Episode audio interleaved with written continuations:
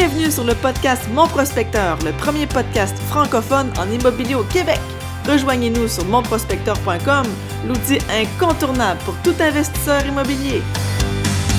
Oui, bonjour tout le monde, c'est Patrick Milo pour le podcast Mon Prospecteur. Je suis très excité aujourd'hui parce qu'on fait une petite nouvelle. Euh, oui, je vois mon lit, on se parle par Skype. J'ai mon nouveau co-animateur. On s'est rendu qu'on va être trois pour animer ça. Bonjour Olivier, peux-tu te présenter un peu? Absolument, on ajoute un peu de dynamisme. Salut tout le monde, Olivier Lepage, investisseur immobilier. Je viens me joindre à Patrick Milo pour qu'on puisse interviewer. Euh, donc à partir de maintenant, euh, moi et Patrick, on va être ensemble, on va bombarder les invités de questions pour vous autres, savoir c'est quoi les choses importantes, apprendre des trucs et toutes sortes de choses. D'ailleurs, aujourd'hui, on est vraiment content et vraiment chanceux d'avoir Jean-Pierre Campeau. On a eu euh, la chance de l'interviewer. Jean-Pierre, ça fait, euh, ça fait quoi? Un an qu'il nous disait qu'il est à temps plein. Il a fait déjà beaucoup de projets, conversion. Euh, il y a plein de trucs aussi avec les locataires et tout ça. Ça vaut la peine d'être écouté jusqu'à la fin. Donc, restez là, puis vous allez apprendre plein de bonnes choses, vous allez voir. Oui, c'est très intéressant. Puis toi, Oli, je sais qu'un peu tout le monde te connaît, mais qu'est-ce que tu fais un peu? Peux-tu nous expliquer? Il reste encore trois, quatre personnes qui ne me connaissent pas, Colin. Va falloir aller sonner à leur porte et aller les voir. Donc, moi, ben, comme, euh, comme Jean-Pierre, je suis investisseur immobilier à temps plein depuis maintenant trois ans, puis depuis euh, sept ans et demi à temps partiel.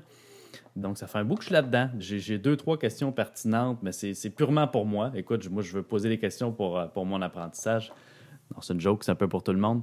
Mais effectivement, écoute, je, me joins à toi, Patrick, euh, pas juste pour ajouter de la qualité sonore, mais aussi pour ajouter euh, quelques questions. Fait qu'à deux, on va, on va créer un dynamisme incroyable pour euh, divertir les gens encore mieux.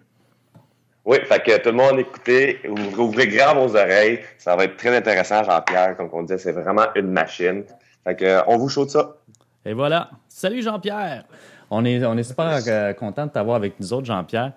Euh, on a ah, entendu parler de toi en bien. On a même faire des recherches sur toi, puis on a vu que tu avais accompli déjà quand même beaucoup de choses. Euh, c'est quand même impressionnant. Fait on a amusé pas mal la dernière année. Oui, bon, mais on avait hâte de te poser des questions là-dessus, justement, sur savoir qu'est-ce qui s'est passé. Connaître un peu plus ton parcours, euh, connaître uh-huh. tes bons coups, tes mauvais coups, savoir un petit peu tes stratégies, savoir où est-ce que tu t'en vas avec tout ça. Fait on va te poser plein de questions là-dessus. Mais tout d'abord, on aimerait ça savoir, dans le fond, comment tu as commencé? Qu'est-ce, qui t'a amené dans l'immobilier? Euh, c'était quoi tes premiers trucs que tu as fait?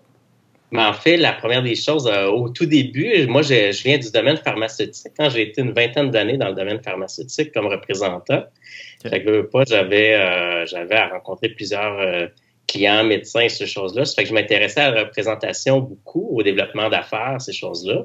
Puis tranquillement, pas vite, je, je me suis intéressé à l'immobilier, puis j'ai commencé par acheter un duplex en plus de ma maison, ces choses-là. Ça a bien été. Ça fait combien euh, de temps, ça? Ça date, à peu près cinq ans. À peu près cinq ans. Puis, euh, j'avais pas suivi de cours à rien, mais là, je me suis même intéressé. J'ai lu plein de livres euh, là-dessus. Fait que tu t'es vraiment lancé, tu as acheté ton premier duplex, puis euh, tu n'avais aucune idée de ce que tu faisais, dans le fond. Là. Ouais, un petit peu, mais pas. j'avais, écoute, j'avais pas de, de, formation ou whatever. Là. Mais tu connaissais la base comme tous les vendeurs qui font comme moi. Je connais ça, j'ai vendu ma maison, euh, je connais ça l'immobilier. J'avais quand même fait des calculs. Finalement, ce que je suis content, c'est que je ne m'étais pas planté pour mon premier. Là. Ça, fait je l'ai encore, il est rentable.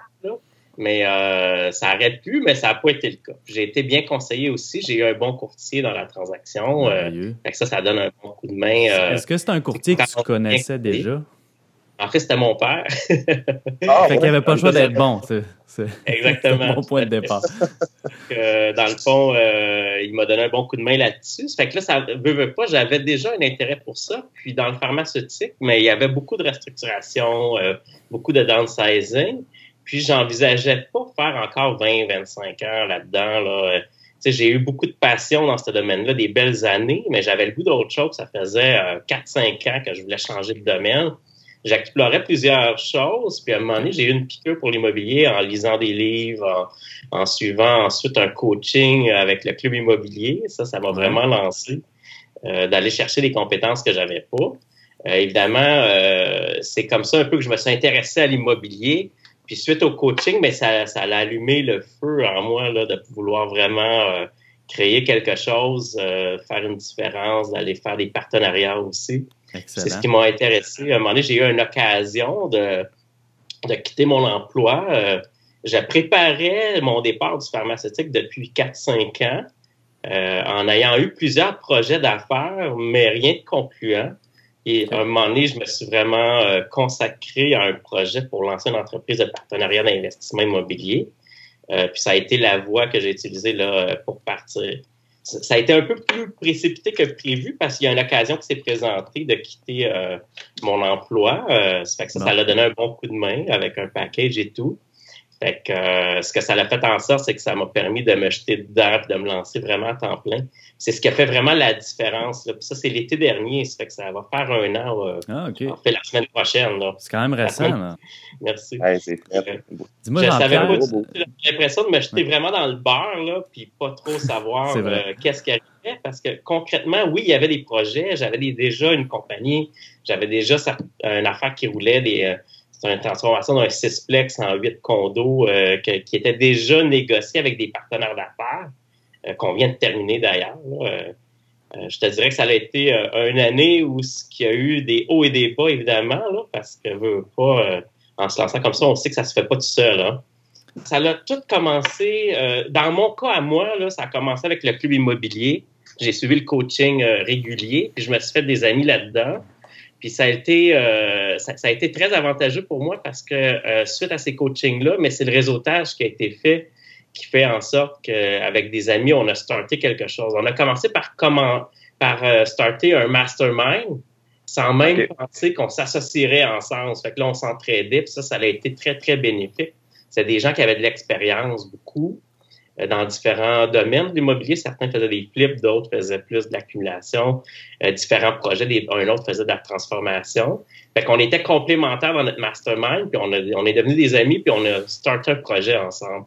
Comme ça, ça a comme parti un peu comme ça. Puis euh, évidemment, le coaching, ben, tu vas chercher des, des compétences, mais surtout du réseautage puis des bons contacts. Dans mon cas, ça a été très bénéfique. Oui, effectivement, les contacts, c'est super important. Il a starté la, la, la patente. Là. Fait ce que tu dis, c'est que ces personnes-là, tu ne les connaissais pas avant, tu les as rencontrées, dans le fond, à travers le coaching puis le, réseautage dans À travers le coaching, à travers la semaine dans le sud là, du club immobilier, là, je vais t'inscrire à la semaine, euh, ils appellent ça la semaine des millionnaires. Là. Ouais. C'était euh, un méchant trip. Là, puis ces gens-là, c'était des gens bon, hyper passionnés, un peu comme moi, qui avaient la piqûre.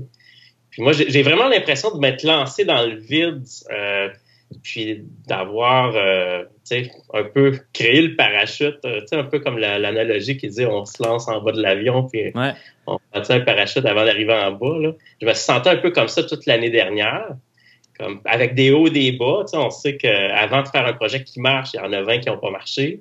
Fait que euh, c'est ça. Fait on s'est cassé le nez une fois ou deux avec certains problèmes de CCQ, des affaires comme ça. Un entrepreneur non conforme, euh, euh, on a récupéré le bal. Euh, finalement, au bout de la ligne, ça a été une année très, très, très intéressante avec, je te dirais, trois partenariats qui ont été développés, puis deux trucs que j'ai achetés seul aussi. puis des projets un peu différents, autant des, des multilogements que des immeubles en transformation. Là. Ça, ça a été bien intéressant comme année. Moi, ce que je me spécialise, c'est création de valeur, optimisation. C'est vraiment ça. Et les partenariats. Euh, maintenant, ça ne veut pas dire que je vais m'embarquer dans n'importe quoi. Si je ne suis pas à l'aise avec le deal que j'ai devant moi, je vais le vendre. Quand on dit session de promesse d'achat, par exemple. Comme si pour une raison ou une autre, j'ai pas l'équipe, j'ai pas les ressources ou whatever, si l'opportunité est bonne, j'essaie de pas le passer à côté. Puis j'ai fait au moins, tu vois, un, deux. J'ai fait deux sessions de, promesses d'achat euh, la dernière année, euh, justement euh, parce que c'était des opportunités, soit qui n'étaient pas dans mon secteur, soit que c'était pas le domaine d'expertise que j'avais, puis j'avais pas de partenaire pour les faire. ou encore, ça m'intéressait moins comme opportunité, mais au lieu de la laisser tomber, on en profite un peu aussi là. Parfait. Écoute, Jean-Pierre, ah j'aimerais ça reculer un petit peu.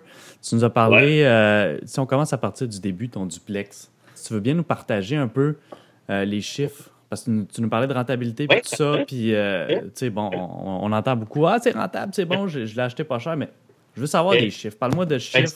combien si on regarde les chiffres, le, duplex en question, en fait, c'est une maison à revenus avec un bachelor en bas, qui est sur Blainville, à deux coins de rue de ma maison. Fait que quand je l'ai acheté, euh, le monsieur restait en haut, puis il quittait lui pour une retraite. Puis il y avait sa sœur qui habitait le sous-sol. Là, après, il avait reloué à quelqu'un d'autre. Finalement, qu'est-ce que j'ai fait? C'est que j'ai acheté ça 330 000. Ça fait quatre ans et demi à peu près. Euh, puis, euh, ce que j'ai fait, c'est qu'il est très bien loué. Donc, c'est un 4,5 au sous-sol, euh, puis un 5,5 en haut, avec terrasse et tout. Ça fait que j'ai pu hausser les revenus parce qu'au sous-sol, il était loué 620. Il est mhm. présentement loué 7,95, non chauffé, non éclairé, non rien. Aucun service. Euh, puis au rez-de-chaussée, en fait, ce que j'ai fait, c'est que j'ai rajouté une thermopompe. Il y avait déjà une piscine en arrière. Puis je loue 1315 au rez-de-chaussée avec rien de haut. Fait autrement dit, euh, présentement, il rapporte à peu près 25 000 quelques par année. Mais il y a très, très peu de dépenses parce que euh, comme, il, y a, le revenu de certains triplex. Hein. Il y a des triplex à 450 000 euh, qui ont, ces revenus. Combien tu penses que ça vaudrait aujourd'hui, ça? en fait, je viens de refinancer, puis il est évalué à 400. OK. Fait que déjà là, tu es allé, allé chercher une bonne équité. Exact. Fait que ça, c'était mon premier. L'avantage que j'ai, c'est que j'ai deux personnes âgées qui habitent, un en bas, un en haut. Ils me font 12 chèques pour l'année. Puis euh, l'immeuble a moins de 10 ans, donc c'est une maison assez récente. Fait qu'il n'y a pas d'entretien. Il y a quasiment. Tu sais, oui, j'en fais un peu, l'entretien préventif, mais comme l'année passée, ça a coûté 312 d'entretien. C'est juste pour dire qu'ils euh, me coûtent. Vu, vu que j'ai des bons locataires, eux autres, euh, ils entretiennent bien. Euh, je pense que c'est ça la clé. Ils s'entendent super bien les deux aussi. C'est un couple de personnes âgées en haut, un couple de personnes, une personne tout seul en bas. Ça fait que ça, c'est vraiment absolument génial parce que j'aurais pu jouer à des jeunes aussi. Je l'ai fait au début, puis c'était correct aussi. C'est juste que vu que j'avais un couple de personnes âgées en haut, il y avait un avantage que ça s'abrasse moins au sous-sol pour qu'ils restent longtemps. Fait que là, ils sont super contents, ceux en haut, ils veulent rester là pendant 10-15 ans. Fait qu'ils vont payer, euh, ils vont payer la maison, là, ça se paye tout seul. Puis, euh, fait qu'à date, ce que je vois, là, c'est une, bonne leçon à apprendre de, de ton expérience.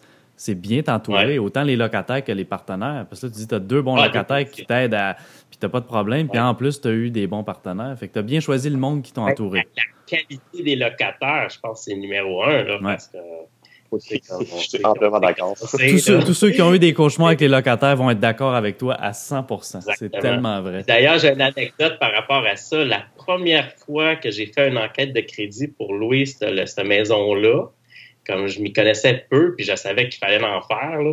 Ouais. Fait que j'avais fait, euh, je crois, j'avais fait affaire avec l'association des propriétaires à l'époque. Euh, j'avais pris un membership là parce que je m'y connaissais mal, puis ils m'avaient bien conseillé et tout.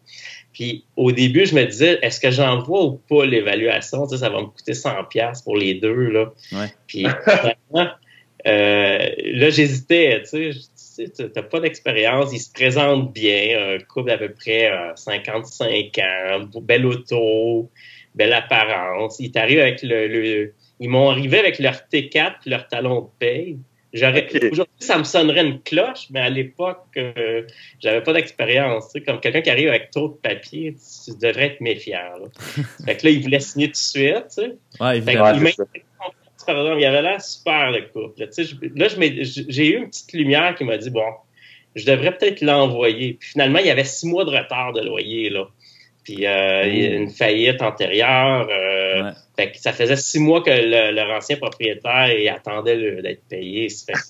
C'est juste pour dire que ma, première enquête de crédit m'a donné une leçon incroyable. Mettons que la 100$ valait la peine. J'ai vraiment hésité à l'envoyer. Mais euh, aujourd'hui, ça aurait été une méchante guerre. Là. Ouais, Puis depuis ce temps-là, j'imagine que tu as toujours fait des enquêtes de crédit. C'est jamais arrivé que. En tout temps. Euh, ça arrive une fois en ça.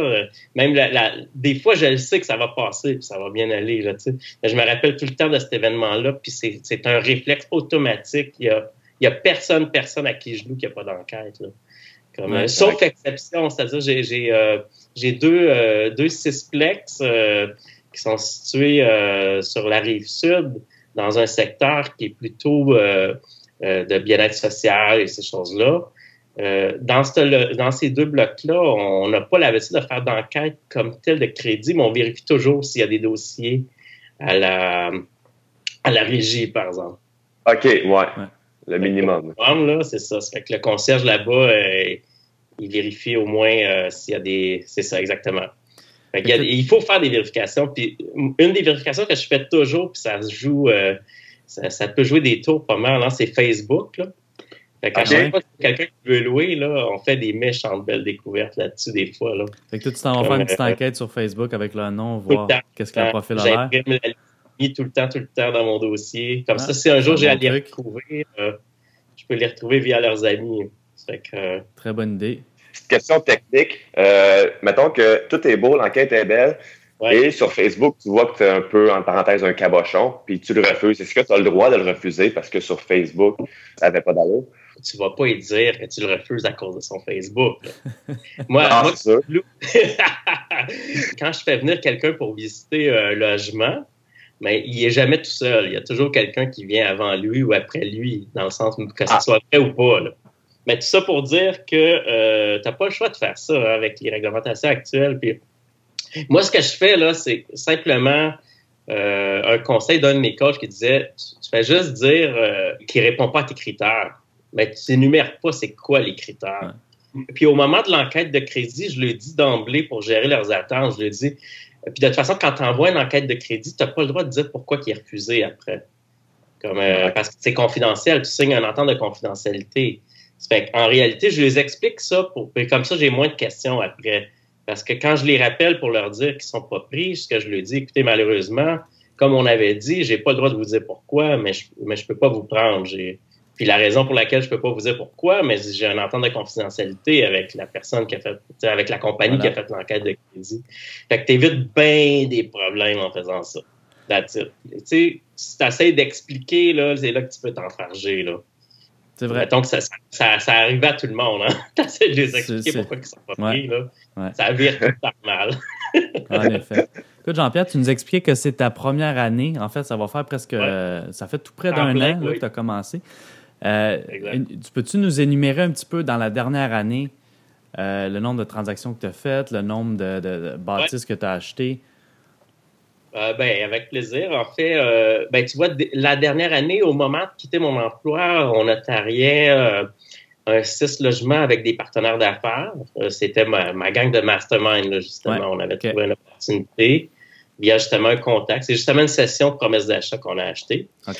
Puis euh, cet immeuble-là, euh, au début, on voulait juste l'optimiser. On voulait, euh, ben, c'est-à-dire, on voulait juste mettre un petit peu d'argent dedans, genre un 100 000, puis louer ça tel quel, puis un peu refinancer, tu sais, une affaire de deux, trois mois. Là. Fait que si tu as eu, si as acheté une promesse d'achat, si ça ne te gêne pas, tu veux-tu nous parler encore une fois un petit peu des chiffres pour, pour mettre en, contexte un petit ben, peu? Cet immeuble-là, on a payé ça 400, 465 000. Ça, c'est un six logements dans le quartier Hochelaga. Là, au début, on se disait, on met un 100 000, euh, on met ça propre, euh, on roule ça tel quel. C'est tout des 3,5. Fait que, euh, là, au moment où on s'est mis à aller plus en détail, parce que c'était pas notre inspecteur qui avait inspecté, il n'y avait pas eu de test de plomberie et tout, vous me voyez venir un peu. fait que là, la plomberie coulait partout. le diagnostic, c'était qu'il fallait stripper les salles de bain. Fait que rendu là, on s'est dit, bon, tant qu'à stripper les salles de bain avec les transformation majeure, euh, stripons tout au complet. Euh, j'ai plus le goût de le faire, là, avec tout ce qui est arrivé. Mais finalement, on a strippé les meubles à 100% ou quasiment. on dit à 88% est-ce que tu avais, tu des locataires? Y a-tu fallu que tu les relocalises? Il y avait des locataires. Parce que ça, c'était une succession. C'était un monsieur qui était décédé. Euh, puis, euh, il y avait une seule locataire. Puis, le, monsieur, lui, il utilisait l'immeuble comme, comme un atelier. Là. Il y avait des vélos partout, des meubles partout. Il y avait juste une locataire avec laquelle on a fait une entente à l'amiable. très avantageuse. On y a même trouvé un logement. Une de mes partenaires s'est impliquée là, la dame était craintive, ça faisait 10 ans qu'elle habitait là. Mais de l'autre côté, ça faisait bien son affaire parce qu'elle était toute seule dans un six logements. Comme, euh, ça, fait que ça, faisait son affaire de quitter, mais on, y a. Moi, je trouve ça important quand on fait des transformations comme ça, le, respect de ces gens-là qui habitent sur place. la façon de faire les ententes. Fait on l'a vraiment vu qu'elle était une dame très très stressée et tout. elle avait besoin d'un coup de main. Fait on lui a carrément aidé à trouver un appartement. On l'a référé parce que c'était une bonne locataire, elle payait bien et tout, avec une prime de, pour son déménagement. Là. Alors, fait qu'elle a quitté complètement ou vous l'avez déplacé puis repris après?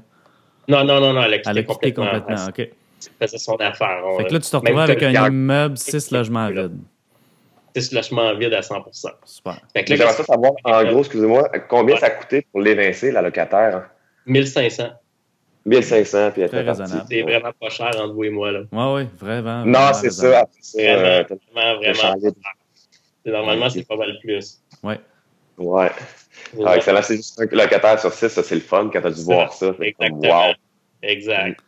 Fait que là, finalement, qu'est-ce qu'on a fait avec ça? C'est qu'on a, euh, par la suite, évidemment, on s'est rendu compte qu'il fallait tout stripper. Fait que là, on, s'est dit, bon, on va s'embarquer, on va revendre ça en condo. Tu sais, là, évidemment, condo individu, là, parce qu'il y a un moratoire. Ouais. Fait que là, finalement, on oriente le projet différemment, on fait nos plans et tout. Puis, euh, on start le projet. Fait que là, on se dit, bon, on va y aller 400 000 de frais. Euh, fait que finalement, ça n'a pas coûté ça, évidemment. On double quasiment la facture. Parce que là, c'est là qu'est arrivé l'entrepreneur non conforme. Là. Ah. on a affaire à un entrepreneur qui était pas en règle, puis on l'a su au moment que la CCQ a débarqué. Là, fait vous pensiez qu'il était en règle au début? Qu'il était en règle, c'est ça, exactement ça de raison. Ça fait qu'encore une fois, un gros apprentissage. Mm faire des enquêtes pour les entrepreneurs aussi. c'est ça, exactement, exactement. Là, je suis devenu entrepreneur moi-même. J'ai mon. Ah! Depuis, la, depuis deux semaines, là, je suis entrepreneur général. Ça fait que tout nouveau. Euh, puis on sait comment les vérifier. c'est ça. Maintenant, euh, c'est clair que ça n'arrivera plus. Fait que là, finalement, euh, c'est pas parce qu'ils sont pas corrects. Quand c'est du bon monde et tout, ils veulent travailler, ils veulent faire les choses, mais d'un autre côté, ça marche plus de même. Là. Tu, sais, tu peux plus faire des projets euh, avec du monde qui n'ont pas de papier. Là. surtout un projet de cette ampleur-là. C'est ça, exactement. Par contre, la job était super bien faite, pareil. Là, tu sais, c'est, pas, euh, les gars, il y avait des cartes de compétences qui étaient sur le chantier. C'est l'entrepreneur qui avait pas ces choses en règle. Là.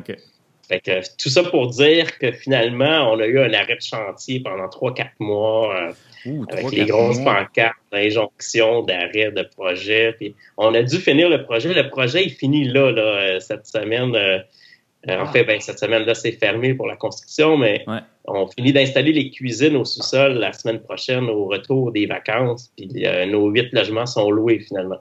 Parce que là, la raison pour laquelle on a décidé de ne pas vendre en condo, c'est les délais. Parce que là, on avait, euh, on a raté, à cause de l'arrêt de chantier, on a raté la saison de vente. on a essayé un peu, là. Euh, puis l'autre chose aussi, euh, il y a toutes sortes de restrictions au niveau des condos. Entre autres, maintenant, tu dois être entrepreneur général. la compagnie doit être entrepreneur général pour revendre les condos légalement, normalement. Il y en a ah, pas. Ouais. Il y en a bien qui ne le savent pas, il y en a bien qui ne le sont pas, mais au niveau légal, avec la, nous, on avait un projet euh, avec la CCQ qui nous a suivis là, entre le mois de janvier et maintenant, avec des visites très régulières sur le chantier. Ça fait qu'il fallait être en règle à 100% On l'a été, là. Euh, puis d'ailleurs, je conseille à tout le monde de l'être, comme on sait. Euh, c'est ça. Surtout quand ils sont chez nous, on n'a pas trop le choix. Fait que tout ça pour dire, on a reparti le bal avec un autre entrepreneur. Évidemment, les coûts ont explosé à comparer de qu'est-ce que ça aurait dû être. Fait ah, heureusement qu'on ne l'avait pas payé cher. Puis là, on est en refinancement. Ça fait qu'on va chercher un refinancement euh, intéressant. Euh, puis euh, ça fait intéressant. combien la banque a évalué votre projet maintenant? Tu as divisé ça en huit? C'est celui-là que tu as mis en huit appartements maintenant? Huit condos locatifs. l'avantage, c'est que là, ça devient, même s'il est rénové à 88 là, on ne dépasse pas le 90. Euh, il devient 40 ans SCHL. Ça fait que ça, c'est avantageux au niveau des ah. conditions de financement. Effectivement. Euh, lui qui le constate d'électricité, plomberie, il est refait à neuf à 100% euh, C'est tout coupe-feu partout, avec de la laine partout. fait que c'est vraiment des beaux condos, mais locatifs. Là. Fait, que, on se dit, bon, pendant 20 ans, il n'y a pas, quasiment pas d'entretien là-dessus. Le toit est refait, tout est refait quasiment neuf. Là. Fait que euh, là, il est loué, depuis la semaine dernière, il est loué à 100% Fait que les derniers locataires rentrent au mois de euh, septembre, les deux derniers. on est justement en refinancement présentement. Le chiffre exact, je ne l'ai pas encore, mais on a des esquisses de financement, puis on est en haut d'une valeur marchande d'à peu près 1,5 million, là, plus ou moins. wow! Très grosse différence quand même. Entre... Ah, il n'y a pas de refinancement. Là. refinancement, ça va être un peu plus bas. Là. OK, voilà, c'est ça, c'est sûr. Question technique, encore une fois. Tu as dit 88% de rénovation. Comment tu fais pour calculer que ça va être 88% C'est un gros débat. Là, avec mon avocat fiscaliste, il m'a donné trois méthodes de calcul. Euh, il y, a une méthode au pied carré, il y a une méthode. Euh, nous, c'est au pied carré, mais il y a, y a plein. Il faut, se renseigner comme faut parce qu'il y a des affaires qui comptent pas, comme par exemple les murs. Les murs porteurs sont exclus. Euh, les cages ah. d'escalier sont exclus du pourcentage. Euh, les couvre-planchers sont exclus du pourcentage. Il faut vraiment se renseigner pour calculer, là, parce que c'est facile. Euh, si tu tasses un mur de trop, là, euh, tu peux te ramasser facilement à 95 là. Puis là, tu, tu, connais l'impact, Patrick. Hein, tu dois t'auto-taxer de 15% sur ta valeur. Fait que ça peut représenter, dans notre cas, 250 000 de taxes à s'auto-taxer ça vaut la peine de vérifier, pas. ça fait une grosse différence. Pour un mur de trop déplacé, là, ou à peu près, là, ou, ou, une pièce que tu aurais peut-être dû laisser telle caisse. L'idée derrière ça, c'est. Puis là, c'est pas toujours évident d'expliquer ça au contracteur que tu as, un immeuble qui date de 50 ans, tu touches pas à la chambre, mettons. Là. Mais c'est une façon. Tu sais, l'idée, là, c'est que si tu as un projet du genre à faire, assure-toi que ton calcul est validé, là, parce que c'est trop, l'impact est trop important d'aller en une transformation plus élevée. Parfait. Ben, si je comprends bien, tu ne peux pas être sûr à 100% parce que tu dis qu'il y a trois façons de, il y a trois façons de calculer. Euh, c'est mon avocat fiscaliste. Je ne connais pas les trois façons, mais je sais qu'il y a une méthode au pied carré. Euh, il y a, et là, il y a des exclusions là-dedans. Nous, on, valider là, avec notre avocat fiscaliste au niveau de la méthode de calcul, mais j'ai pas le calcul exact devant moi. Là. Mais je crois que c'était au pied carré qu'on avait fait le calcul. Puis ça se fait lors de les, des plans d'architecture, hein, parce qu'il faut, que tu le fasses au début. faut que tu saches au début c'est quoi que tu comme il faut. C'est quoi qui ne transforme pas. Là. Dis-moi, Jean-Pierre, on, on s'est éparpillé un petit peu. Euh, mais, c'était une super belle histoire. Par exemple, tu nous as parlé de ton Suplex, qui est un très beau projet. Euh, si on va revenir à la question que je te posais tantôt, le nombre de transactions, euh, le, nombre d'édifices que tu as achetés durant ta dernière année. Il y a eu un quatreplex en Rosemont qu'on a notarié. J'ai notarié ça avec un, En fait, je l'ai négocié avec un courtier à mon nom. Puis, euh, j'avais besoin d'un partenaire financier. Puis, justement, je l'ai trouvé dans le club immobilier, dans le, groupe privé Facebook. Fait que ce, ce sixplex-là, on l'a négocié vers le début de novembre il y avait de la contamination là-dedans euh, qu'on a dû faire euh, pousser le vendeur à faire, faire une entente avec. Puis finalement, on l'a notarié vers la fin janvier cette année. Euh, moi puis un autre partenaire là, avec lequel je, je, suis partenaire. Puis là aussi, c'est pour une transformation. C'est une transformation. on va pouvoir créer une maison de ville en arrière où il y a le garage, donc une très bonne valeur pour Rosemont. Une maison de ville trois étages avec terrasse en haut, ces choses-là.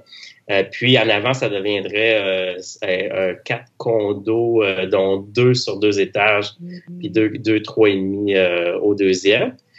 puis ensuite de ça, il y a eu deux cisplex. les deux cisplex sur la rive sud, ça, ça, ça, a été assez intéressant parce que j'ai eu un contact d'une de mes amies dans le pharmaceutique qui m'a référé un de ses amis qui devait vendre rapidement parce que je crois que ça a fait poursuivi. Je pense que c'est une affaire de CCQ, encore une fois. Là. En tout cas, il était avec un partenaire, puis il fallait qu'il liquide ses actifs très rapidement. Euh, il avait fait une entente avec le vendeur pour être financé à 100% pendant deux ans à 3% Wow. Qu'est-ce qu'on a fait? C'est qu'on a simplement euh, racheté de celui, euh, racheté le prêt dans le fond. Ouais. Comme, puis fait une entente avec le prêteur pour simplement changer le nom du prêt, puis notarier les immeubles. Donc, euh, ça, ça a coûté un total de 20 000 euh, de frais pour deux, six logements. Comme, euh, puis présentement, ces deux, six logements-là qu'on a notariés le 16 janvier, ils ont déjà une plus-value de 250 000 avec une possibilité de refinancement de 140 000. Euh, ça fait qu'on attend le 12 mois pour refinancer. Là. Ça fait qu'en janvier, on sait déjà qu'on refinance. La raison, c'est qu'on a aussi les revenus significativement. Euh, dès le départ, là, malgré, normalement, il y a des dates et tout à respecter. Là. Il y avait déjà eu des hausses de 40 dollars par loyer, mais on, a, on est allé chercher plus, euh, plus de loyers dès le départ. On s'est présenté des nouveaux propriétaires. On a fait des améliorations. Ça fait que, fait que ça a fait en sorte qu'on a déjà une plus-value là, dans ces deux immeubles-là. Je dis que c'est un partenaire, encore une fois, qui est avec moi. Là. Est-ce que ça a été dur à passer pour les locataires, l'augmentation de loyer? Comment tu leur as amené ça? C'est sûr que tu as dit qu'il y avait des rénovations. On a eu zéro, euh, on a eu zéro contestation. Il y, y, a trois raisons à ça. La première raison, c'est que ces deux immeubles-là ont été laissés aller par l'ancien propriétaire pendant plusieurs années. Euh, puis euh, c'est des immeubles qui ont besoin d'amour un peu là. Et puis on, la façon qu'on s'est présenté, c'est qu'on était pour redresser ces immeubles-là puis améliorer leur qualité de vie. Tout est une question de comment tu approches les locataires par rapport à ça. Ça fait que euh, dans le fond, ce que j'ai fait, c'est c'est justement, c'est on, a fait bon, des lettres d'introduction et tout. On les a rencontrés. On, ils nous ont dit que c'était la première fois qu'ils voyaient un de leurs propriétaires depuis à peu près 15 ans. Ah dans le sens que c'est une façon de parler dans le sens que l'autre propriétaire se pointait pas la face à rencontrer tout le monde, à voir les problèmes dans les logements. La façon que ça, ça a été présenté, c'est qu'on lui a dit, écoutez, il faut faire équipe pour pouvoir redresser cet immeuble-là, parce que sinon, on va revendre ça, puis vous allez être pogné encore avec une mauvaise qualité de vie. Fait que, parce que ça, c'est des immeubles qui sont plutôt de clientèle, euh, euh, je dirais pas difficile, mais euh, moins haut de gamme. Là. Catégorie C ou D. Là. Ouais, c'est ça exactement. Maintenant, euh, c'est après à améliorer. puis l'avantage, par contre, c'est qu'on n'a jamais de retard de paiement. Tout le monde paye bien. Euh, malgré les hausses, il n'y a jamais eu de retard non plus, mais puis on, on sent qu'on fait équipe avec eux autres pour améliorer ces immeubles-là. Puis on a déjà été chercher des hausses, c'est euh, justement, là, quand tu dis un 60 à certains la première année d'un coup, euh, c'est quand même pas si mal pour 12 logements. Oui, très bien. très, très bien. Puis on sait, puis sans aucune contestation. Ça fait que là, on sait qu'il y a de la marge encore. Tu sais, c'est pas augmenter pour augmenter, c'est parce qu'il y a on ne peut pas faire les travaux et les améliorations qu'on veut faire si on n'augmente pas ces revenus-là. c'est pour ça qu'on dit qu'on fait équipe avec les locataires parce qu'on on leur a un peu présenté notre vision puis le projet qu'on a pour ces immeubles-là. Puis comme quoi qu'ils vont être gagnants au bout de la ligne parce qu'ils vont vivre dans un milieu plus sain, amélioré, euh, avec des meilleures conditions de vie. Puis on a expliqué un peu le plan de match qu'on avait. Puis là, on est après, évidemment, mettre ça en place et surtout on a un plan sur deux, trois ans là, avec ça. Évidemment, un concierge là-bas euh, qui est un des locataires, euh, qui est un concierge entre guillemets à rabais, là, euh, ça, vaut, ça, vaut nettement la peine parce que. À rabais, tu veux dire que tu, fais un rabais sur son loyer moyennant des travaux ou un nombre d'heures? C'est quelqu'un qui est, qui est, très engagé puis qui coûte pas cher. C'est comme. c'est ça, exactement. Ça fait que quelqu'un qui veut le qui, est engagé parce qu'il vit sur place, puis c'est lui qui a le plus beau logement. Là. Ouais. Quand tu dis deux sixplex, euh, est-ce que est-ce que sont proches l'un de l'autre, sont-ils collés, jumelés? Un sur l'autre, c'est quasiment le même terrain. OK. Fait que donc le, même concierge s'occupe des deux sixplex. Exactement. Ah, excellent. C'est ça. Puis l'autre affaire qui est le fun, c'est qu'il y a de la place pour construire un 8 sur ces terrains-là. En plus. Ça, c'est un projet éventuel aussi là, qui, va avoir lieu. L'autre chose aussi, j'ai, tu me posais des questions sur qu'est-ce que j'ai acheté. Il y a aussi un 4 plex que j'ai acheté seul euh, avec un financement créatif. Là, euh, ça, j'ai notarié ça en février. Euh, puis euh, c'est pas mal ça, ben, avec plusieurs autres choses en, en négociation présentement, dont un projet un projet de terrain euh, qui devrait voir le jour en septembre. Le projet de terrain, les, chiffres, c'est quoi déjà? Ben là, je peux pas l'annoncer encore, celle-là. Parce que après le notaire, je l'annoncerai. tu parlais de financement créatif sur ton 4plex. Peux-tu nous donner un peu de détails sur, euh, sur la méthode que, que tu as faite pour ton financement créatif? Il y a des choses. Oui, euh, je te dirais, en gros, c'est l'idée, c'est de faire participer le vendeur à une portion du financement. Euh, c'est du cas par cas, hein, le financement créatif. Je sais que c'est utilisé à toutes les sauces, là, mais euh, l'idée, c'est ça, c'est que dans le fond, qu'est-ce que j'ai fait, c'est que euh, j'ai j'ai pu obtenir une portion par le vendeur de financement, comme à des conditions très avantageuses, de façon à presque éliminer la mise de fonds. Fait que ça, c'est fort intéressant. Là. Ouais. Mais encore faut-il que l'immeuble puisse se le permettre parce que tu augmentes ton endettement sur ton immeuble. Fait qu'il faut que ça soit un immeuble rentable. sinon, tu arrives à cash flow négatif. Là. Et dans ce cas-là, qu'est-ce qu'il fait? C'est que c'est un immeuble. Bon, je viens juste euh, de finir de rénover deux des logements. Euh, puis je récupère un rez-de-chaussée qui est commercial. fait que là, je me, je, me, je me lance dans un centre d'affaires à Laval euh, pour le rez-de-chaussée. Ouais. Comme, euh, ça fait que je, récupère le local en fait cette semaine justement pour pouvoir lancer un projet euh, de bureau locatif, centre d'affaires, ces choses-là. Est-ce que c'est la première fois que tu touches à du commercial? Euh, oui, puis j'ai ouais. la piqûre. Je pense que ça va m'intéresser de plus en plus. Euh, il y a beaucoup, beaucoup d'intérêt de ma part à développer cet angle-là, là, ça c'est certain. Il y a beaucoup d'avantages. il peut y avoir des inconvénients aussi, c'est sûr au niveau des délais de location, dans certains cas, ça peut être très long. Ça fait que ça, ça demande de gérer un peu différemment. Mais si tu as des bons locataires de long terme, je pense que ça vaut clairement la peine. Puis, euh, il y a des belles opportunités à saisir. Mais il faut que tu aies de la bonne clientèle, parce que sinon, euh, tu peux manger des longtemps. Absolument. Ben, écoute, je vois que tu as fait beaucoup de transactions. C'est super. Félicitations pour tout ça. Tu, tu nous as aussi euh, parlé de deux sessions que toi, tu as faites, si je ne me trompe pas. Oui. Euh, tu veux-tu nous expliquer pourquoi, pourquoi tu les as pas pris, dans le fond? Tu disais peut-être que tu ben, manquais de ressources ou quelque chose? La première des choses, j'ai eu une opportunité euh, avec une maison de cannabis là, à, Laval. Comme euh, c'est encore une fois un, de mes contacts qui fait des, de la recherche de deal, qui lui avait tenté de négocier puis n'arrivait pas à des conditions avantageuses pour lui. Euh, puis il m'a refilé la base. moi, j'ai rencontré le vendeur, puis j'ai fait une entente avec lui, euh, comme pour. Euh, en fait, j'ai signé une promesse d'achat, carrément, tous les détails. Lui, ça faisait bien son affaire, parce que c'est une famille, encore une fois, une autre succession. Il était quatre là-dedans et tout. Puis finalement, euh, la raison pour laquelle moi je voulais pas le faire, mais ben, c'est justement maison de cannabis, ça demande une certaine expertise. Puis qu'est-ce que j'ai vu comme opportunité? L'opportunité de tout ça, c'était pas tellement de stripper la maison puis de la reconstruire, c'était de carrément la démolir puis faire un, triplex ou un quadruplex dessus. Parce qu'un terrain à Laval, ça vaut à peu près 200 000 ce terrain-là. La maison était à 145 000 la promesse d'achat.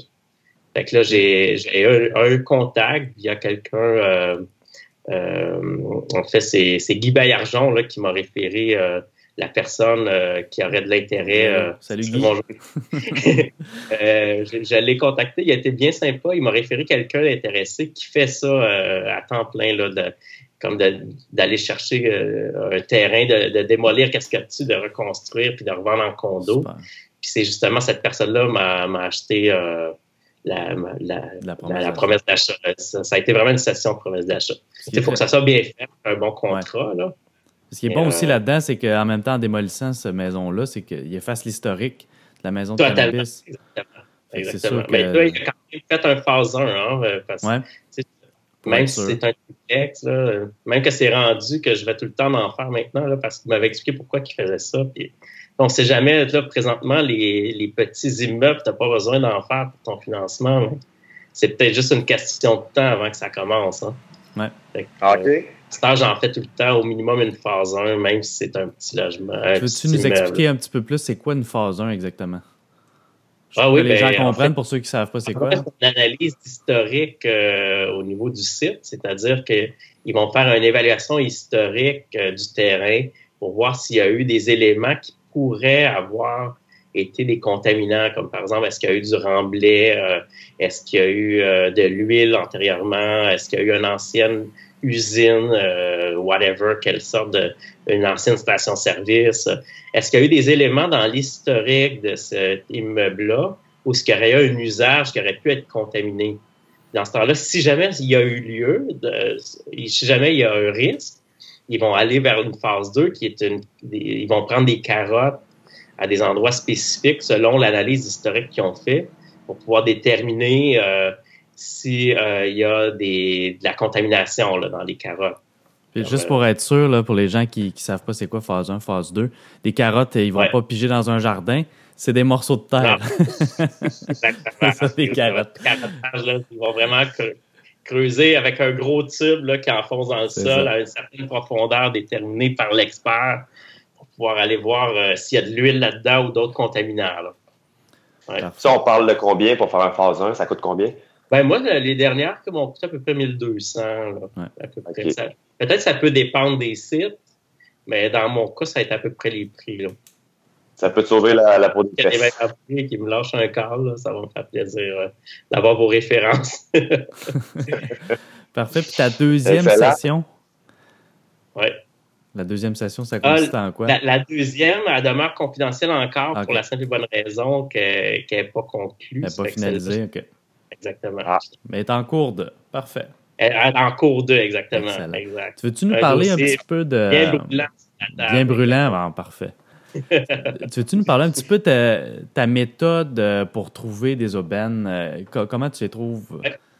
Où est-ce que tu cherches? Ben, à, date, euh, à, date, ça a été beaucoup par le réseautage. La plupart des aubaines, oui, je suis connecté sur mon prospecteur, je pense que c'est super comme site. Ensuite de ça, les recherches immobilières. tu vois, comme dans la dernière année, là, il y a eu la moitié des opportunités qui ont été des contacts, soit dans les réseaux immobiliers, soit des amis, des connaissances. Comme dans le cas, par exemple, de la, maison de potes, là, c'était euh, un contact qui n'était pas dans le club immobilier, mais qui fait ça à temps plein de la recherche de deal. Euh, dans le cas euh, des deux six logements, c'est une ancienne collègue de travail qui sait que je fais de l'immobilier, qui sait que j'offre du référencement. Ensuite de ça, dans le cas euh, de, du Catplex, ça a été carrément sur, euh, sur Centris. Par contre, la, le, le, le, Catplex de, de, de, en fait, qui est dans Rosemont, la raison pour laquelle il y avait une opportunité là-dessus, c'est l'opportunité n'était pas nécessairement visible. C'est qu'il y avait une possibilité d'utiliser le garage en arrière pour le lier au bâtiment avant pour faire une maison de ville. C'était ça l'opportunité. Parce que le coût du garage en arrière coûte rien le coût de construction de la maison de ville, c'est 350 000. Ça se revient, ça revend au moins 750 dans ce coin-là. Fait que ça, c'était l'opportunité, mais c'était pas apparent. Donc, c'est quelque chose que toi, tu as vu puis que personne d'autre avait vu. Exactement. Tout à fait. Exact. Puis ça, encore une fois, puis ça, c'est un courtier immobilier qui me l'a emmené celle-là. Dans le cas des terrains, que je pourrais te partager plus, plus tard cet automne, ça, c'était euh, un contact euh, de mon père, dans le fond, un, ami. des fois, ça vient de la famille, là. Comme euh, l'idée, c'est que moi, qu'est-ce que je me dis, c'est que c'est important euh, pour un investisseur qui fait ça à temps plein et que son réseau participe à son succès. puis ça devient un peu comme une équipe quelque part. Comme moi, j'ai régulièrement des amis m'appellent pour me demander si je suis intéressé par ci ou par ça. Je suis toujours content de ça. Comme ça peut être euh, des contacts du club immobilier. D'ailleurs, moi-même, comme quand il y a des opportunités qui me passent sous la main, qui sont pas de mon secteur géographique, mais j'essaie de les référer parce que ça devient donnant-donnant. Hein. c'est un peu d'un partenariat. Euh, moi, je vois pas ça comme une compétition, là, dans le sens que c'est sûr, si es 8 sur un deal, il y a une compétition pour le, le closer. mais euh, au bout de la ligne, il y a de la place pour tout le monde en immobilier. Là. C'est vrai, c'est vrai. C'est exactement ce que je dis à tout le monde. Il y a beaucoup d'aubaines. Il y a beaucoup de. Moi, je vois ça comme du partenariat. Beaucoup de valeur à ajouter, fait qu'il y a de la place pour tout le monde. On ne sait jamais qui peut nous rendre service et à qui on peut rendre service. Exact. C'est comme à Commission Charbonneau, là. un chum, c'est un chum. Hein. J'aimerais ça savoir, euh, Jean-Pierre, c'est quoi ça a été ta plus grosse erreur? Est-ce qu'on t'a parlé tantôt de la CCQ? Ça, a été, ça a vraiment été ça? Ça a été ça à 100% Ma plus grosse erreur, ça a été de ne pas faire les vérifications diligentes et de me fier aux bonnes paroles plus jamais, plus jamais, que ce soit pour des locataires, que ce soit pour des entrepreneurs, que ce soit même pour des partenaires. Tu sais, des, Même des amis, comme euh, moi, j'ai ben, j'ai un de, de, mes connaissances qui m'a carrément, euh, euh, entre guillemets, volé un deal là, il y a deux ans. Ben, pour lui, c'est pas sa perception des choses. Mais tu sais, comme l'idée, c'est que quand, que ce soit avec n'importe quel collaborateur, je pense que tout le monde qui, peut, qui veut être sérieux aujourd'hui, on doit faire des papiers comme du monde, avoir des avocats fiscalistes, avoir des papiers bien faits, des conventions d'actionnaires bien faites, des rencontres. C'est comme moi, qu'est-ce qui nous a euh, fait changer certains deals, comme euh, entre autres le Catplex qu'on a acheté en partenariat. Euh, il y a eu un moment un partenaire qui a débarqué, mais c'était suite à une rencontre avec un avocat fiscaliste. Comme si l'avocat fiscaliste, il est bon, mais il va bien au-delà de faire une convention d'actionnaire, il agit comme conseiller pour les partis, puis pas juste pour protéger mes intérêts, mais les, intérêts de tous les, toutes les gens à la table. il faut qu'il soit capable de brasser la cage euh, de chacun des partenaires, à savoir est-ce que t'es-tu in ou t'es out. Là? L'idée derrière ça, c'est qu'il faut savoir dans quoi on s'embarque il faut que les gens fassent des choix éclairés, un peu comme si tu prends, tu sais, moi je vois ça un peu comme dans le pharmaceutique. Tu sais. Si t'es pour prendre un médicament, là, euh, dans les années 40, tu prenais qu'est-ce que le médecin te donne. Mais dans les années 2000, 2017, comme tu te renseignes, puis tu prends pas n'importe quelle cochonnerie sans te renseigner sur qu'est-ce que ça va faire, puis qu'est-ce que tu prends. La même chose pour un partenariat immobilier. Je pense qu'il faut avoir euh, des décisions éclairées autant sur le choix des partenaires, les partenaires eux-mêmes, il faut qu'ils sachent dans quoi ils s'embarquent et avoir de la transparence. Fait que moi, je vois ça un peu comme ça. Puis pour ça, mais ça demande de mettre carte sur table, puis de savoir, bon, euh, tu sais, t'es-tu sur le bord de la faillite ou pas? Il y a une vérification diligente qui doit se faire, là, parce que, tu on ne sait pas nécessairement, il y en a des beaux parleurs des fois, mais je te dirais qu'en général, les gens, c'est tout du bon monde, mais il faut faire en 2000, 2017 le minimum de vérification diligente, autant nos locataires, nos partenaires, les associés, euh, whatever. Là. puis encore plus les entrepreneurs, je te dirais. Pour le monde qui nous écoute, c'est comment, comment tu vérifies si un entrepreneur euh, il est legit? Ben, la première des choses, tu vas voir au niveau du site de la RBQ si sa licence est valide. Si, euh, si, tu le trouves pas sur le site de la RBQ, il y a déjà un petit son de cloche qui devrait te sonner. Là. Ensuite de ça, moi, j'aime bien voir s'il est assuré ou non. Puis aussi, euh, je demande toujours maintenant des lettres de conformité de CCQ et de CSST. Comme euh, lettre de conformité, ça, ce que ça fait en sorte, c'est que ça vient dire qu'à telle date, il est conforme avec la CCQ, puis il est conforme avec la CSST. Fait que moi, je vérifie moi-même sur le site. Mais avant de l'engager, c'est un critère minimum. Puis l'autre chose qui est hyper important quand on a des projets, c'est que cet entrepreneur-là va engager des sous-contractants. Toi, tu es responsable en tant que donneur d'ouvrage des sous-contractants si l'entrepreneur ne les paye pas. avant de payer tes factures à l'entrepreneur, ou du moins en cours de route, tu t'assures au fur et à mesure d'avoir des quittances de ces, euh, de ces sous-contractants-là. Là. Parce qu'ils peuvent réclamer des hypothèques légales après, hein, si, si, jamais ils ont, envoyé euh, en effet. leur, euh, ils doivent envoyer une lettre au préalable pour pouvoir euh, une dénonciation de contrat pour pouvoir ouvrir des hypothèques légales, mais c'est important de, d'obtenir ces quittances-là, d'obtenir les preuves de paiement, puis de suivre cette proche. Je dirais que ça a été la, plus grosse erreur, ça a été de, d'écouter les bonnes paroles, puis de pas. tu sais, j'ai, confiance trop facilement à faire confiance aux gens puis à, faire en sorte euh, d'accorder ma confiance. Mais euh, ça, ça a été ma, principale erreur. Là. On ne se pas aux bonnes paroles. Ça pour dire que maintenant, je prends pour acquis que euh, c'est tout de la bullshit puis que je vérifie tout moi-même. Comme à tous les niveaux. Même si je sais que je peux avoir confiance en certaines personnes, j'aime mieux vérifier. Puis ça, ça devient un peu comme un réflexe de dire, bon, je l'ai dans le dossier, euh, j'ai fait mes vérifications diligentes, autant pour acquérir un immeuble. Euh, je me fie pas à fiche du courtier immobilier. Quand euh, on vérifie, je vérifie tout. Euh, puis on trouve des affaires des fois. Là, Un des affaires qui m'a bien gros marqué, c'est quelqu'un qui disait qu'il payait 800 de loyer par mois. Puis en jasant avec le locataire, il payait 300 par mois parce qu'il recevait 500 pièces pour passer le balai puis entretenir l'immeuble. Ça fait, une petite différence dans le cash flow. Quand même. Quand même. C'est ça. En effet, on dirait que c'est quasiment euh, l'erreur du débutant de, de, vouloir faire confiance puis de ne pas faire l'effort de regarder puis, comme tu disais, de. Ben, c'est facile de faire confiance. exact. On est un peu souvent, c'est le réflexe naturel de dire, regarde, c'est un bon Jack, là, il est cool, euh, il a l'air le fun, euh, je pense qu'on peut se fier dessus, mais non. Tu peux pas te fier dessus, là. Excellent. C'est pas le- Puis même si tu peux te fier dessus, tu es juste content de l'avoir vérifié parce que Ouais, ça vient te prouver que c'est ça vient solidifier ta confiance. c'est ça. Ça fait qu'au bout de la ligne, tu sais, tu fais de la vérification diligente, ça vient te prouver que, que tu avais raison d'avoir confiance. Là. Ça fait que tu es content. Absolument. Puis si tu trouves de quoi, mais tu t'évites des erreurs et des problèmes. Ouais. Jean-Pierre, tu nous as parlé au début de, de création de valeur. Moi, j'aimerais Ouais. ça savoir par rapport à ça. Selon toi, là, quand tu vas faire Ouais. des travaux où tu veux euh, redonner plus de valeur à un immeuble, c'est quoi les éléments qui sont les plus payants selon toi? Boy, là, ça, dépend des dossiers, hein. Ça dépend des dossiers.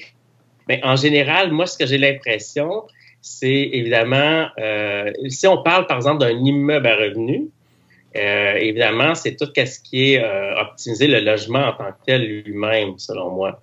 Comme euh, par exemple, si dans le cas de nos immeubles à Saturne, comme euh, les logements sont, sont très bas de gamme, on n'ira pas nécessairement mettre du haut de gamme là-dedans, mais si on a à rénover un logement, mais la cuisine, la salle de bain en partant avec un coup de pinceau un peu partout, changer Ouais. les couvre-planchers, tu sais, on peut s'en tirer pour à peu près euh, peut-être 8000 dollars pour ces logements-là parce qu'on met pas la totale là. Comme si, tu sais, puis à ce moment-là, on peut aller chercher une bien meilleure valeur au niveau locatif, mais on le fera pas d'emblée avec un locataire qui paye 340 par mois là, dans un 4,5, Non, tu sais. Évidemment. Fait euh, on utilise le moment opportun, c'est-à-dire soit qu'on a une entente avec avant. Parce que moi, j'irai pas investir dans un logement que je peux pas augmenter. Tu sais. Fait Non, que si, par exemple, que là, on a deux départs, là. Ça fait que c'est clair que c'est le moment. Là, tu sais. Ça fait que là, il y a deux Ouais, départs. Euh, L'autre chose, on a, euh, avec trois des locataires à Saturne, euh, rénover les salles de bain, mais avec une entente avant de hausse de loyer. Je sais que normalement, tu peux pas nécessairement faire ça officiellement, mais officieusement, il y a toujours moyen de s'entendre. Tu sais.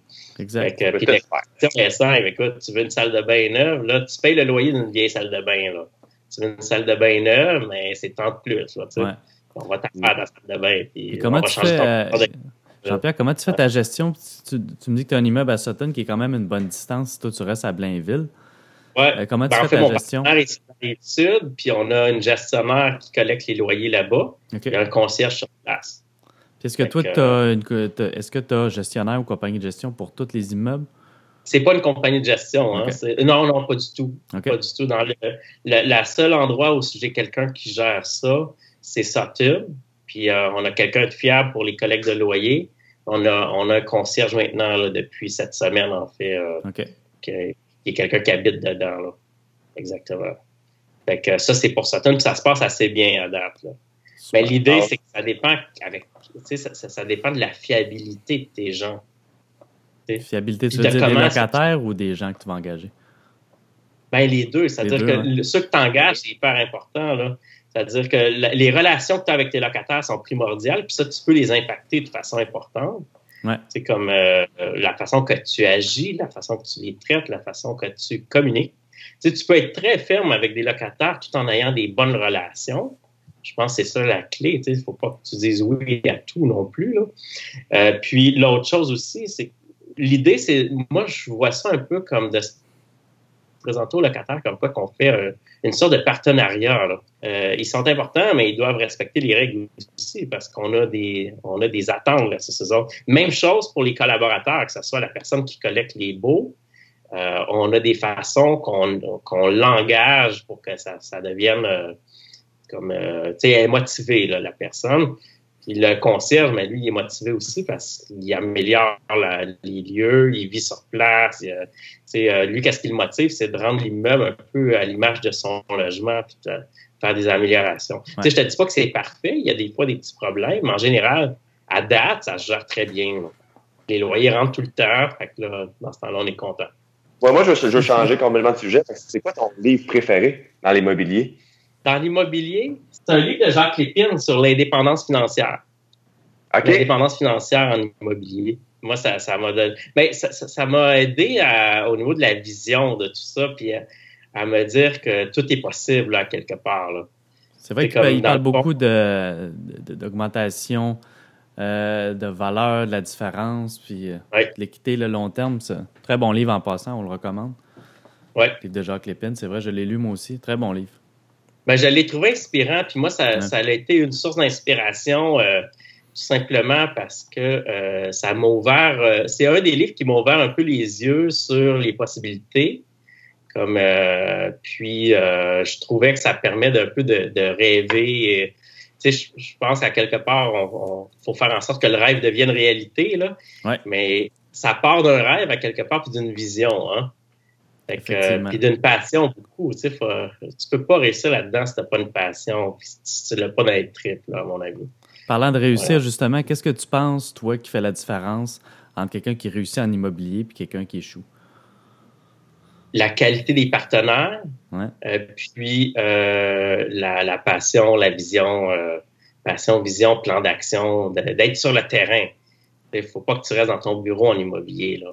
Si toi, tu étais, si toi, étais pour coacher des gens, parce que tu nous as parlé tantôt que toi, tu as fait du coaching, si toi, tu étais pour coacher quelqu'un qui était débutant, euh, ça serait quoi, si tu avais à résumer en une phrase, ce que tu aurais à lui dire pour, pour le motiver, pour, pour l'aider dans son succès, ça serait quoi? Eh, c'est une bonne question. Je te dirais, euh, c'est clair, euh, ben, va sur le terrain puis va te faire les dents. Là. Tu ne restes pas chez vous. Va voir des immeubles, fais des offres d'achat, va, rencontrer des gens, rencontre d'autres Fais-toi un plan, là, puis rencontre 100 personnes d'ici le mois prochain. Là. que ce soit des investisseurs à succès, que ce soit des vendeurs, que ce soit des courtiers, des courtiers hypothécaires, whatever, va sur le terrain puis va acheter des immeubles. C'est ça, il ne faut pas que tu achètes n'importe quoi, mais ce que je veux dire, c'est si tu restes dans ton bureau, là, tu vas lire des livres puis tu ne feras jamais rien.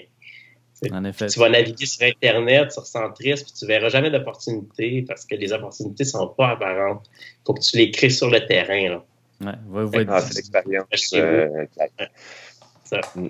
Excellent. Fait que, ah. euh, merci beaucoup pour l'entrevue, Jean-Pierre. C'était excellent. On a appris plein de bonnes choses. Fait que, euh, on te souhaite, on te une bonne fin Oui, puis on va te rappeler l'année prochaine pour voir si ça va toujours bien. À la prochaine. Parfait. Au plaisir, Jean-Pierre. À la prochaine. Bye bye. Au plaisir. Bye. Bye. Fait que si vous avez aimé ça, gang, n'hésitez pas à partager sur Facebook le podcast, à partager le post. Euh, regardez, on va en avoir plein d'autres investisseurs à succès de même qui vont donner des trucs. Ce n'est que le début. Donc, euh, soyez toujours à l'écoute, gang. Excellent, oui, très bon point. Faites-nous une faveur, allez liker, allez partager, puis euh, distribuez ça à tous les gens qui aiment l'immobilier, même ceux qui ne l'aiment pas, mais que peut-être qu'ils pourraient avoir la piqûre à travers ça. Partagez, partagez ça avec eux autres. Puis faites-nous connaître le podcast Mon Prospecteur. C'était le podcast Mon Prospecteur, le premier podcast francophone en immobilier au Québec. Rejoignez-nous sur monprospecteur.com pour découvrir l'outil incontournable pour tout investisseur immobilier.